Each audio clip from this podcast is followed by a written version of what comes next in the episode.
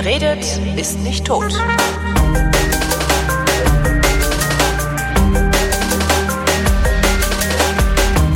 Willkommen zum Geschichtsunterricht der Koproduktion von Vrindt und DLF Nova und zugeschaltet aus Köln ist Matthias von Hellfeld. Hallo Matthias.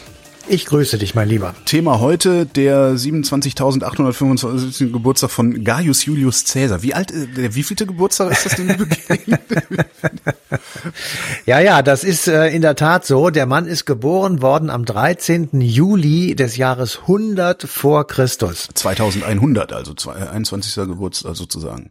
2120 Jahre ist der Mann alt, ähm, wenn nur ganz kurz, wenn wir uns darauf einigen, dass Jesus tatsächlich im Jahre Null geboren wurde. Das wäre ja, da jetzt, ist ja das, ne, das ist ja mathematisch schon mal unmöglich, aber da, da wollen wir jetzt nicht die Nerds triggern.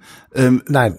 Wissen wir, dass Cäsar da geboren wurde, also 100 Jahre vor ja. Jesus Christus? Weil wir, wir wissen ja praktisch über, über Jesus Christus mutmaßen wir ja nur. Wir wissen überhaupt nicht, ob der überhaupt jemals existiert hat. Bei Cäsar wissen wir das. Warum wissen wir das bei Cäsar und bei Jesus nicht? Ja, das ist äh, in der Tat ein bisschen kompliziert, weil äh, wir haben so die Idee im Kopf, äh, das haben wir in der Schule gelernt oder studiert, die römische Geschichte ist eigentlich relativ klar. Ja. Äh, das beginnt mit Romulus und Remus oder wie immer du willst, jedenfalls auf den sieben Hügeln und da wurde dann ein kleines Dorf gebaut, dann wurde daraus eine Stadt und das wurde dann das große Imperium. Und ähm, wenn man sich das so durchliest und wenn man also die entsprechende Literatur sich anguckt, dann denkt man, boah, das ist ja echt ein Hammer. Also das äh, hört sich gut an, das liest sich gut, das ist bestimmt auch so gewesen. Ja. Davon gehen wir aus. Aber Sehr elegante das, Erzählung, ja. Ja, genau. Jetzt kommt aber das große Aber. Ähm, wir sind äh, im Grunde genommen darauf angewiesen, Leuten zu vertrauen, die uns das auch schon mal aufgeschrieben haben. Mhm. Das heißt, wir haben aus der römischen Geschichte ganz wenig Originalquellen. Das heißt, wenige Schriften oder Steine oder irgendwelche Reste in irgendwelchen Mauerwerken äh, auf Denkmälern, wie auch immer, sind uns erhalten.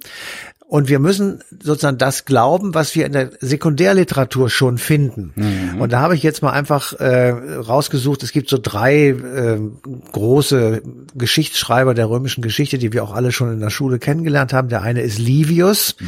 Livius hat geschrieben das Buch Ab Urbe Condita, also seit der Gründung der Stadt Rom, also die Geschichte der Stadt seit ihrer Gründung, also ungefähr 753 vor Christus. So, und wenn man jetzt dessen äh, Werk sich durchliest, dann finden wir dort ganz viele Hinweise und ähm, äh, Schilderungen, die nehmen wir jetzt mal für bare Münze, weil wir davon ausgehen, dass zu der Zeit, als er das geschrieben hat, also vor Christus noch, ähm, er Quellen hatte. Mhm. Und möglicherweise auch Augenzeugen, wenn es jetzt nicht gerade ganz so weit zurückliegt, hatte, die er befragen konnte. Das heißt, äh, der ist, der, der macht in seiner Gesamtdarstellung einen seriösen Eindruck. Also sagt man sich, okay, wenn der darüber schreibt, ich nehme jetzt mal ein willkürliches Beispiel, dass es ähm, um 300 vor Christus die sogenannte Magistratsverfassung gegeben hat mhm. ähm, und auch schildert, wie sie funktioniert hat, dann sagen wir, ja, es ist so gewesen, obwohl wir keinen, ich sag mal, Ausdruck dieser Verfassung in irgendeinem Computer finden können. Ja. Ähm, das ist also eine wackelige Angelegenheit mit dem, mit dem merkwürdigen Ergebnis oder mit der merkwürdigen Konsequenz, dass wenn irgendjemand etwas findet an Originalen, dass mhm. man dann möglicherweise sagen muss, oh, da haben wir was falsch gemacht. Das Die heißt, Geschichte Roms muss so. völlig neu geschrieben werden. Naja, völlig neu nicht, aber jedenfalls in Teilen. Der zweite, der uns bei sowas immer einfällt, ist Sallust mit seinen Historiae, also es ist ein, ein großes Gesamtwerk über die Geschichte und schließlich Tacitus, der hat nach Christus gelebt und der hat äh, zwei äh, Werke uns hinterlassen. Ähm, das eine heißt Agricola, also der Bauer mhm. und Agricola ist in diesem Falle gemeint sein Schwiegervater Gnaeus Julius Agricola und er beschreibt den Lebensalltag der Bauern und überliefert uns dadurch ähm, Hinweise, wovon die Menschen damals gelebt haben, was sie angebaut haben, äh, in welcher Art und Weise sie das gemacht haben und äh, wie weit sozusagen die Produktivität der damaligen Landwirtschaft war. Und das zweite ist Germania, auch aus der Feder von Tacitus, der beschreibt also die ähm, Begegnung der Römer mit den frühen Germanen, also die sozusagen noch äh, bis zu seiner Lebzeit, also sagen wir einfach mal rund 100 nach Christus, also ungefähr 200 Jahre nach der Geburt von Caesar, äh, sozusagen überliefert sind. So, diese Leute, die ich jetzt gerade genannt habe und noch ein paar andere, äh, die haben uns sozusagen überliefert, was sie aus der römischen Geschichte überliefernswert ähm, finden. Und jetzt ist die Frage, warum äh, ist das denn so für bei uns? Und da müssen wir einfach sagen, es hat in Rom sehr oft gebrannt. Ja. Ähm, das liegt daran, dass äh, damals natürlich in Holzhäusern äh, gebaut wurde und dass die Straßen sehr eng waren, dass also die Häuser sehr eng aneinander standen. Und äh, wenn es dann mal ähm, gebrannt hat, dann muss man einfach sagen, äh, ist sozusagen erstmal Land unter gewesen, weil so schnell konnte man gar nicht löschen, wie dieses trockene Holz anfing am äh, Lodern und damit war dann oft eben ähm, schwierig, da noch was zu retten und deswegen ist einfach unsere unser Wissen über diese Zeit und da gehört eben Cäsar auch zu, ich sag mal, basiert so ein bisschen auch auf Hörensagen. Aber um bei dem Jesus-Vergleich zu bleiben, bestehen denn Zweifel an Cäsars Existenz oder bestehen nur Zweifel Nein. an Cäsars Biografie? Nein, es bestehen überhaupt keine Zweifel. Solange nicht irgendwas Gegenteiliges gefunden wird, sagen wir so, wie es ist. Ähm, so ist es. Da wird auch nicht lange rumgedeutet. Wir wissen, wann er umgebracht wurde, in den Iden mhm. des März. Das weiß auch jeder im Jahr 44. Also ähm, er hat 56 Jahre auf dieser Erde gelebt und wir wissen auch ungefähr, wo er gewesen ist, also was er gemacht hat. Das wissen wir aber eben alles aus den Erzählungen, die wir ähm, sozusagen aus zweiter Hand haben. Und wenn jetzt irgendwann ähm, ein Text, ein, ein antiker Text auftauchen würde, der sagt, ähm, Cäsar hat eigentlich gar nicht in Rom, sondern in Karthago gelebt, mhm. äh, dann wäre die Sache schwierig. Da muss man sich überlegen, wo kommt dieser Text her und so weiter. Also das ist dann einfach einfach eine komplizierte, wird nicht passieren. Aber äh, insofern so. Und bei Jesus ist es ein bisschen anders noch. Da sagen wir, okay, wir haben die Evangelien, da wird über ihn geschrieben. Wir glauben daran, dass das äh, in Teilen jedenfalls im Prinzip auch ein Geschichtsbuch ist also, dass das, was dort steht, auch der Tatsache entspricht oder den Tatsachen entspricht. Man kann so ein bisschen vergleichen, wenn man diese vier Evangelien nimmt, äh, wer sagt was und mhm. Äh, wo gibt es wirklich Übereinstimmung. Und das ist das eine. Und das zweite ist, bei Jesus im Gegensatz zu Cäsar muss man glauben. Ja. Also, dass jemand aus einem Becher Wasser Wein macht, das würde mir zwar sehr ähm, sympathisch sein, aber ich würde das, ich würde das eher ins Reich der Fabel verweisen. Währenddessen bei Caesar, wenn er mit seinen kompletten und schwer bewaffneten Truppen am Rubikon, einem kleinen Fluss ähm, im Norden Roms steht und den überschreitet und damit ein Prinzip verletzt, nämlich, dass wer den Rubikon bewaffnet überschreitet, erklärt Rom automatisch den Krieg. Ah. Daher kommt, okay, ähm, jetzt ist der Rubikon überschritten, jetzt bist du genau, zu weit das, gegangen. Ja. Jetzt bist du zu weit gegangen und das ist äh, sozusagen das, gemacht. Ja, das ist, äh, das ist erwiesen und das stimmt. Also da, da sind, da muss man nicht lange drüber nachdenken. Wie gesagt, alles unter der Einschränkung, dass wir eben relativ wenig Primärquellen haben und äh, deswegen viele Dinge, die wir über die römische Geschichte, im Übrigen auch über die griechische Antike sagen, äh, eben sozusagen aus zweiter Hand kommt oder weil wir großartige Werke haben von ähm, Hesiod oder Herodot oder irgendwelchen großen antiken Schriftstellern, deren, ähm, ich sag mal, Ergüsse jedenfalls in Teilen noch erhalten sind. Kommen wir zur alles bewegenden Frage, was hat Cäsar je für uns getan? naja, also er hat, ja, ja, er hat, ähm, naja, er war gar nicht so ich glaube ehrlich gesagt nicht, dass er so ein großer Bauherr und so ein großer. Ja, das war auch äh, ein, ein abgewandeltes Filmzitat aus dem ich, Leben des ich weiß, ich weiß, aber er war, er war keiner, der sozusagen die Kultur großartig vorangemacht hat. Er, er war ein relativ guter Schriftsteller, wie man sich äh, unschwer denken kann. Ja, Latein unter De Bello Gallico damals. Ja. Wenn man in seiner Schule leider Gottes diesen De Bello Gallico hat äh, durchkauen dürfen. Ähm, er war zielstrebig darauf aus, dann letzten Endes auch die Macht in Rom zu erobern und das liegt unter anderem daran, dass er in eine Zeit hineingeboren wurde, in der in Rom ähm, dann doch relativ viele Konflikte herrschten. Ähm, ähm, es war die Zeit, in der Sulla, ein, äh, man kann fast sagen Diktator in Rom, das Wort schwang. Ähm, sein Onkel Gaius Marius musste fliehen. Ähm, der war ein berühmter Feldherr, der hatte die Kimbern und Teutonen geschlagen, also germanische Völker, die ähm, jenseits der Alpen äh, den Römern Schwierigkeiten gemacht haben. Und äh, der Marius hat sich einen großen Namen dadurch eben erworben, dass er diese Kimbern und Teutonen, die für, für die Römer nach fast schon Barbaren waren. Mhm. Ähm, also insofern äh, war das ein berühmter Mann, der war mehrfach Konsul und ähm, er führte eine Heeresreform durch, er stellte also eine Berufsarmee auf einmal auf und er war in Rom ein absoluter Held und eben sein Neffe ist Cäsar und insofern ähm, äh, kommt er, also kommt Cäsar ähm, durch Zugucken alleine schon, durch Erkenntnisse aus der eigenen Familiengeschichte, ähm, ist das immer in die in, in den Bann dieses Onkels und ähm, wenn man jetzt mal das Wort Parteien außen vor lässt, aber doch so hinten im Kopf hat, es gibt so zwei größere Gruppierungen ähm, in Rom. Das eine sind die Optimaten, das andere sind die Popularen.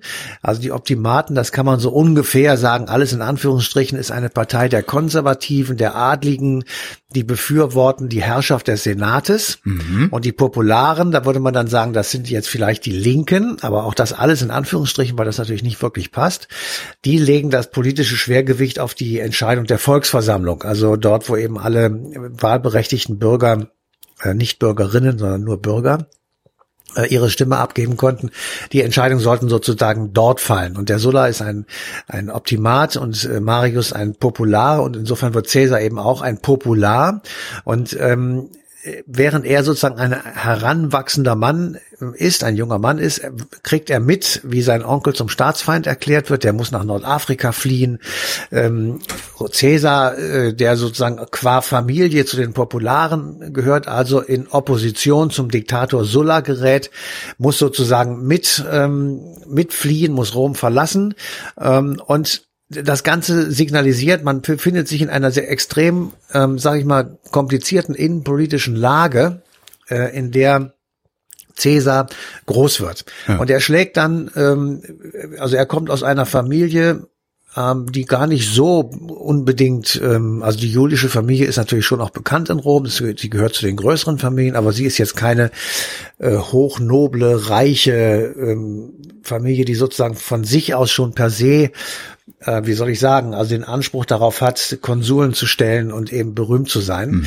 Und er beginnt als Teil dieser Familie eine ganz normale, äh, ich sag mal, Laufbahn in Rom. Der äh, durchgeht verschiedene Ämter er wird unter anderem Pontifex Maximus. Das finde ich immer sehr schön, weil der Papst ja auch Pontifex Maximus sagen, heißt. Ja. Und das ist der, der, der Beherrscher und Hüter der Rituale gewesen, der ah, kultischen Rituale. Okay. Und insofern. Zeremonienmeister, ne? Ja, das, also, oder, nee, aber. Protokoll, doch, doch, Protokollchef. Nein, nein, so man, ja, gut, aber er ist, äh, es ist ja Heidentum. Also das heißt, es ist nichts, hat nichts Christliches, äh, Jesus gibt's noch nicht. Ja. Und, ähm, insofern ist es ganz witzig, finde ich jedenfalls, dass der Heilige Vater in Rom eben auch Pontifex Maximus heißt, der sozusagen der Hüter der, der Rituale und der Kulte und der äh, eigentlich nicht christlichen und nicht monotheistischen ähm, Verhaltensweisen. Aber so wahrscheinlich einfach im, im christlichen Sinne ein wenig umgedeutet worden. Der Pontifex Maximus ist jetzt halt dazu da, eben diese Rituale unter äh, unterjocht zu halten oder ja so. ja klar klar. Also ähm, genau. Also jedenfalls er macht sich im Grunde genommen über Rom hinaus in der in der ganzen im ganzen Imperium äh, hinaus einen Namen eben mit den gallischen Kriegen. Die beginnen äh, in den 50er Jahren vor Christus und äh, dauern vier fünf sechs sieben acht Jahre. Das geht immer so hin und her. Ähm, er hat einen Gegenspieler der heißt Vercingetorix den hat vielleicht auch schon mal jemand in seinem Schulunterricht gehört Alesia? welches Alesia ähm, genau, also äh, den, den er sehr bewundert, weil er ein ganz tapferer und äh, großartiger Feldherr ist. Und er schreibt also über diesen Krieg, De Bello Gallico, ein Buch. Das ist eben literarisch sehr wertvoll und es gibt jetzt neuere Erkenntnisse darüber, sozusagen, warum er das geschrieben hat. Das ist einerseits tatsächlich, um zu erzählen, was dort ist. Andererseits, um den Lesern klarzumachen, was für ein toller Hecht ähm, Historiker und Schriftsteller er doch ist. Und drittens, um dem Leser auch klar zu machen, dass dort jemand einen Krieg geführt hat, der bereit ist und fähig ist für höhere Ämter, also für das Amt des Konsuls äh, in Rom. Und er beginnt seinen De Bello Gallico mhm. mit dem berühmt-berüchtigten Satz Gallia est omnes divisa in partes tres. Quarum unam in colant belgae und da hört's dann auf bei genau, mir. Ja. Genau. Also er, er seziert sozusagen äh, das Land, das er da erobert, also Gallien, äh, die Gallier, das sind heute Franzosen, der gallische Hahn als Symbol äh, der französischen äh, National, der französischen Nation, also die Gallier, ähm, die werden auf der einen Seite von den Belgiern, auf der anderen Seite von Aquitanien und dem Pazifik natürlich und dem Wasser und auf der anderen und der östlichen Seite von einem großen Teil des Rheines begrenzt. Mhm. So, und damit ähm, kann man jetzt sagen, das hat er sich irgendwie ausgedacht, fand er witzig, wie auch immer. Äh, er hat damit etwas gelegt, was über viele, viele Jahrhunderte äh, dem späteren Frankreich so eine Art politische Ideologie immer mal wieder war, nämlich den Rhein als französische Ostgrenze zu fordern. Ah. Napoleon hat das gemacht ja. und hat äh, die linksrheinischen Gebiete, die deutsch besetzt oder deutsch besiedelt waren, okkupiert und hat dann mein Lieblingswort kommt jetzt äh, mit dem Reichsdeputationshauptschluss äh, 18, 18, 18, 1806 Was dafür ist das? gesorgt. Ja, warte mal, das, okay. äh, dafür gesorgt, dass die Ländereien, die er enteignet hat, die aber eigentlich zum Beispiel Preußen gehörten, auf der anderen Seite des Rheines auf Kosten der katholischen Kirche äh, sozusagen entschädigt werden. So, und damit äh, war die, der Reichtum der katholischen Kirche im, im westlich des Rheines arg beschnitten. Mhm. Ähm, die Preußen bekamen das, was dann äh, preußische Besitzungen äh, in der hier im, im, im Rheinland gewesen sind, sozusagen als Entschädigung dazu. Und ähm, es gab dann ein Konkordat oder einen Vertrag mit dem Papst oder eine, eine Abmachung mit der katholischen Kirche und ähm, da werden äh, Gelder ver, ähm, verabredet sozusagen, die also äh, Ausgleichszahlungen sind. Und äh, wenn ich das richtig im Kopf habe, werden, zahlen wir da heute noch dran. Ähm, ähm, Jedenfalls, also ähm, um also da nochmal wieder auf Cäsar zurückzukommen, diese Idee äh, springt sozusagen sofort ins Auge, dass ähm, er a eine Unterscheidung macht zwischen Aquitanien äh, und Belgien, also dem den beiden äh, Teilen sozusagen, und eben äh, versucht herauszufinden, wo ist eigentlich die Begrenzung dieses Galliens. Und da wird dann also äh, der Rhein herangezogen. Und wie gesagt, das ist eine langfristige ähm, ja, Beschreibung oder Definition, was eben auch dann später die französische Nation und die deutsche Nation oft gegeneinander ähm, ins Feld geführt hat, zuletzt bei der großen Rheinkrise 1840, 45 so. Ähm, gut, also wir haben äh, ihn sozusagen als Urheber von diesem Buch De Bello Gallico. Mhm. und er beschreibt diesen Krieg, der äh, bis 51 vor Christus geht. Und am Ende wird Gallien in zwei Provinzen aufgeteilt. Und zwar mit dem Blick von Rom ist das Gallia Cisalpina, also diesseits der Alpen, das bedeutet Oberitalien und Istrien, das ist heute Kroatien, ähm, Teile der kleinen, also, also Teile der Küste gegenüber sozusagen werden eingeteilt in dieses Gallia Cisalpina und dann gibt es die Gallia Narbonensis, also das ist die Provence, die Languedoc und das wurde später umbenannt in Gallia Transalpina, also das, mhm. was hinter den Alpen liegt. So und ähm, damit äh, ist sozusagen klar, dass in diesen ähm, hinter den Alpen liegenden Gallien die Belgier, die Aquitanier und die Kelten also die Kelten sind der Ursprung der Gallier, äh, leben und dort auch unterschiedlich, unterschiedlich werden. Und ähm, das war im Grunde genommen eine relativ weitblickende Geschichte. Und ähm, damit macht sich Cäsar einen, einen ähm, Ruf und jetzt hat er über, jetzt beginnt sozusagen die Idee, dass er eben auch ähm, in Rom dann letztendlich die Macht übernimmt. Und jetzt fangen viele Dinge an, äh, die also teilweise jedenfalls auch seinen Mythos ausmachen Aha. und die einfach äh, statt sich einfach ja auszuruhen ne, und sich in dem Ruhm zu sonnen und zu sagen, oh, ich habe Kohle genug, ich lehne mich jetzt zurück. Komische Menschen. Ja, und ähm, was man eben auch machen kann, ist äh, sich überlegen, ähm, warum sind wir eigentlich so wild auf Cäsar? Also was ist eigentlich mhm. äh, das Tolle daran, dass wir Cäsar immer so ähm, ja sofort im Kopf haben? Ähm, so, das liegt natürlich an so ein paar Sachen, die ähm, sozusagen auf ihn zurückgehen. Also äh, Cäsar ist der Ursprung des Namens Kaiser und Zar und mhm. äh, sowas. Also da, da lebt das sozusagen fort. Ähm, dann hat er, ähm, als sozusagen um die letzte Entscheidung, um die Machtfrage in Rom ging, etwas getan, was ähm, äh, ja heute sozusagen als als geflügeltes Wort immer noch herumgeht. Er hat den Rubikon überschritten. Das ist ein kleiner Fluss. Und der römische Senat hatte irgendwann festgelegt, also wer ähm, den Rubikon, den Grenzfluss sozusagen zwischen Italien und Gallien Cisalpina, also wer diesen Grenzfluss überschreitet mit Waffen, also mit einer Legion, mit bewaffneten äh, Soldaten mhm. oder Kämpfern, der erklärt automatisch der Stadt Rom den Krieg, also dem Imperium Romanum. Ähm, das, das war die größte Macht der damaligen Zeit. Und wenn äh, jemand mit seinen fünf, sechs, siebentausend Soldaten den Rubikon überschreitet, dann hat er sich auf der gleichen, im gleichen Moment mit der Gesamt, mit dem gesamten römischen Imperium angelegt. Mhm. Also wenn man heute sagt, du hast jetzt den Rubikon überschritten, dann meint das, du hast etwas getan, was mit Konsequenz verbunden ist und zwar zum, zu deinem Nachteil. Dieses tut der Mann äh, am 10. Januar 49 vor Christus. Das, wo, das, wo, wo, wo kommt er da gerade her? Er kommt zurück aus, ist, ist er auf dem Rückweg er, aus Gallien oder? Genau, er ist ja Pro, er ist, er ist Prokonsul in Gallien mhm. gewesen. Mhm. Also im, im, im Grunde genommen ist ein Prokonsul ein Statthalter, aber mit großen Machtbefugnissen. Ja. Also er vertritt das, ähm, die, er vertritt Rom sozusagen in den vielen Provinzen. Und man muss sich wirklich nochmal kurz vor Augen halten, also die römischen Provinzen, die gehen vom, äh, vom, vom Zipfel Spaniens äh, bis hoch, dann später auch sogar noch nach England, äh, bis zum, sage ich mal, Rhein rechtsrheinisch, also auf der Seite Richtung Osten des Rheines, ähm, saßen die Germanen und die, das nannten die Römer Germania Magna und dort saßen die äh, in ihren Augen Barbaren, mhm. die übrigens nur auch so ein kleine, nach dem Motto, ich weiß noch was, ähm, die hießen nicht deshalb Barbaren, weil sie so schreckliche Umgangsformen hatten. Ja, weil die die Stimme nicht, weil die die Sprache nicht kapiert haben und es genau, geklungen hat wie Barbara. So Rhabarber, Rhabarber, Rhabarber, Rhabarber sozusagen. Da kam dann irgendwann Barbaren raus. Ähm, das, du wusstest das ja jetzt auch, sehe ich gerade. Ja, ma manche, ja manche, manches unnütze Wissen ist irgendwo in den Wirren meines Gehirns doch. Ja, aber gut.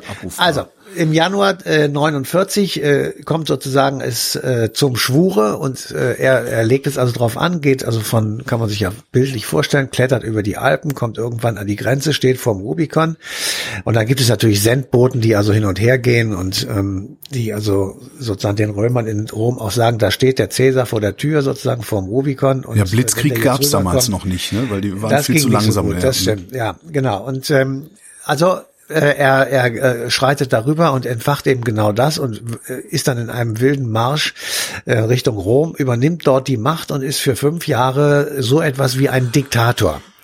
Ähm, er ist, er verzichtet darauf, ganz kurz, er verzichtet darauf, sich selber zum Kaiser auszurufen, aber er hat im Grunde genommen durch Spitzelsysteme, durch polizeistaatliche ja, wie soll ich sagen, Maßnahmen, Maßnahmen. genau, ähm, das Ganze unter Kontrolle und ähm, dadurch, dass er das so macht und dass er diese Kontrolle eben hat, ähm, kann man sich ja leicht vorstellen, gibt es natürlich sofort Widerstand und es gibt sofort Leute, die das äh, schlecht finden und die also gegen ihn opponieren und das kann er eine ganze Zeit lang unterdrücken, bis eben irgendwann in den Iden des März äh, 44, also fünf Jahre später, ihm das ereilt, was wir alle kennen. Auch du, Brutus. Ja, da kommen wir gleich dazu. Jedenfalls, er wird gemeuchelt und ähm, damit ist das Leben Cäsars beendet, aber seine Wirkung natürlich noch lange nicht. Du sagst es einfach so, so tendenziell beiläufig, ne? Und 49 im Januar hat er dann die eine oder andere Legion genommen, hat dann den Rubikon überschritten und dann die Macht in Rom über. Das muss doch dann aber auch einen Krieg ausgelöst haben, oder war, war, war Cäsar einfach so schlagkräftig, dass äh, Rom, wer, wer war damals dann der Chef da, egal, dass Rom gesagt hat, das oh, da kommt Cäsar, nee, wir übergeben uns kampflos. Äh, das muss doch Krieg gegeben haben. Ja, also es gibt Bürgerkriege. Also wir ja, haben wir okay. haben Bürgerkriege in Rom und äh, du musst dir so vorstellen, also dass ganz viele ähm, ganz viel Macht in den Provinzen war, weil dort brauchte man Heere und Soldaten, um Aufstände ähm, oder Unregelmäßigkeiten der Einheimischen zu unterdrücken oder im, im Griff zu behalten. Rom selber war nicht so besonders bewaffnet, weil äh, man so die Idee hatte, dass die Konsuln und die Prokonsuln ja natürlich für Rom gearbeitet haben, also für das große Ganze und einer das einer auf die Idee kommt, Rom zu erobern geradezu, äh, das ist, ähm, also das ist ehrlich gesagt äh, nicht so richtig äh, in deren Vorstellungskraft gewesen. Na, Aber ist ja auch so ein bisschen, so ein bisschen haben, haben wir das hier in der Bundesrepublik doch auch, oder zumindest in der Bundesrepublik Westgab. Letztendlich äh, hast du rundrum Pufferstaaten, ja. wo du sagst, ja, soll der Russe doch kommen, der muss erstmal durch die Ukraine und durch Polen durch. Ja, ja, ja gut, aber äh, äh, nein, also man, also das, das führt jetzt zu weit. Das ist die innere Struktur Röm des römischen Imperiums. Das wird hinterher bei Augustus, also seinem Nachfolger sozusagen, komplett neu geordnet, weil genau dann irgendwann das Problem war, dass die Macht sozusagen von außen auf Rom zukommen konnte. Ja. Und der, der Augustus hat dann gesagt, also pass auf Leute, der Senat, der verwaltet alle, also der, das römische Parlament sozusagen, der verwaltet alle Provinzen, in denen es keine Truppen gibt. Mhm. Und ich als Augustus, Herrscher der Reusen und König von allem, übernehme die Provinzen, in denen die Truppen stehen. Und wenn hier jetzt einer aufmuckt, dann kann ich und meinen Truppen aus den Provinzen kommen und euch hier den, den äh, Allerwertesten aufreißen. Hm. Das ist aber viel später, das ist nicht zu Cäsars Zeiten. Cäsar äh, hat sozusagen einen Gegenspieler, das ist Pompeius in Rom. Und dieser Pompeius äh, sagt sich dann, okay, da kommt jetzt einer wirklich zu allem entschlossen. Ähm, und ich habe nicht genug Truppen, um ihn zu verteidigen, also räume ich Rom und verhindere dann sozusagen, dass die Stadt äh, in einem wilden Gemetzel untergeht. Und das nutzt Caesar einfach schlicht aus und ähm, etabliert für die nächsten fünf Jahre eine, ich sag mal einfach Diktatur. Ja. So, jetzt kommt äh, dieser berühmte, also ich habe ja eben gesagt, es gibt viel Widerstand gegen ihn, also es gibt unter anderem Widerstand, nicht nur, aber auch Widerstand gegen ihn. Ähm, und da ist äh, jetzt die Frage, wie ist es dann dazu gekommen, dass die, er dann letzten Endes äh, in den Iden des März 44 ermordet wurde. Und da kennen wir alle von Shakespeare, auch du, mein Sohn Brutus. Mhm. Äh, Brutus war ein Adoptivsohn von Caesar, der beim Mord an ihm tatsächlich dabei war. Das ist unstrittig. Mhm. Aber äh, es ist nicht Brutus alleine gewesen, der ihm sozusagen hinterrücks irgendein Messer in den Bauch gerammt hat, sondern es waren ganz viele Senatoren äh, dabei, die um ihn herum standen und jeder hat zugestochen. Und damit konnte man hinterher nicht mehr identifizieren, wer eigentlich der tatsächliche Mörder war. Ja. Und äh, damit äh, ist sozusagen hat sich hat sich jeder der Mörder gegenseitig gedeckt. Also jeder war ein Mörder, aber dadurch, dass es alle waren, konnte keiner sozusagen herausgepickt werden. Ja, das ist wie heute, wenn die ganze Geschäftsleitung ge geschlossen in Puff geht. Ne? ja, es hat trotzdem den Versuch gegeben, äh, den Mörder oder die Mörder Cäsars zu finden, weil natürlich die römischen äh, Leute waren aufgeregt und haben gesagt, das kann ja nicht wahr sein. Und daraus entwickelte sich dann tatsächlich ein langjähriger Kampf und Krieg. Ähm. Wir haben über Kleopatra schon mal geredet, die spielte eine große Rolle. Wir haben über Mark Anton und Octavius geredet und wir haben also dann irgendwann festgestellt, dass am Ende dieser nach cäsarischen bürgerkriegsähnlichen Zustände, in denen es tatsächlich A um die Macht in Rom ging und B herauszufinden, wer denn eigentlich Cäsar wirklich umgebracht hat, sich letzten Endes äh, jener Mensch durchgesetzt hat, der den schönen Namen Augustus trägt. Und Augustus hat die römische Republik beendet und eine, ein Kaisertum äh, etabliert. Das heißt, Cäsars Wirken, und das macht eben auch seine Bedeutung aus, Cäsars Wirken steht am Ende der römischen Republik und am Beginn des, der römischen Kaiserzeit. Ähm, und damit sozusagen verändert sich das Imperium Romanum natürlich gewaltig. Ähm, es äh, ist in unseren Augen etwas völlig anderes auf einmal geworden. Und das darf man wirklich nicht bewerten. Wir können jetzt nicht sagen, die römische Republik ist was ganz Tolles gewesen und die Kaiserzeit ist was ganz Schreckliches, weil wir Republik sind und äh, die Monarchie irgendwie abgeschafft haben. Das ist nicht das richtige Kriterium. Es ist einfach eine Zeitenwende. Ja. Und die, das, die Blüte des, des römischen Imperiums in der Kaiserzeit, die beginnt eigentlich erst, weil die größte Ausdehnung des römischen Reiches ist ungefähr 110, 120 nach Christus, zu Zeiten von Kaiser Trajan. Aha. Und äh, das ist ähm, ein ganz berühmter und wichtiger römischer Kaiser, der also noch weitere Provinzen dazu gewonnen hat und dann letzten Endes damit sozusagen den Punkt markiert hat, wo das Ganze als größte Ausdehnung, äh, die größte Ausdehnung hatte und dann sukzessive peu à peu wieder zurückschrumpfte auf dann letzten Endes zwei Reiche Weströmisch-Oströmisch, wovon das Weströmische ungefähr kurz vor 500 nach Christus beendet wurde durch die Germanen und mhm. das Oströmische Reich formal 1453 mit der Eroberung Konstantinopels durch die Muslime, aber vorher schon letzten Endes nur noch als ich sag mal, Schatten als Stadt, seiner selbst als Stadt, äh, ja, als, ja. als große christliche Metropole inmitten äh, des Islam äh, existiert hat. Matthias von Hellfeld, vielen Dank. Bitteschön. Und euch danken wir für die Aufmerksamkeit und verweisen auf den 13.07., den Geburtstag Cäsars, allerdings 2020, also den 2100. Geburtstag Cäsars, äh, denn da läuft die passende Ausgabe Eine Stunde History auf DLF Nova.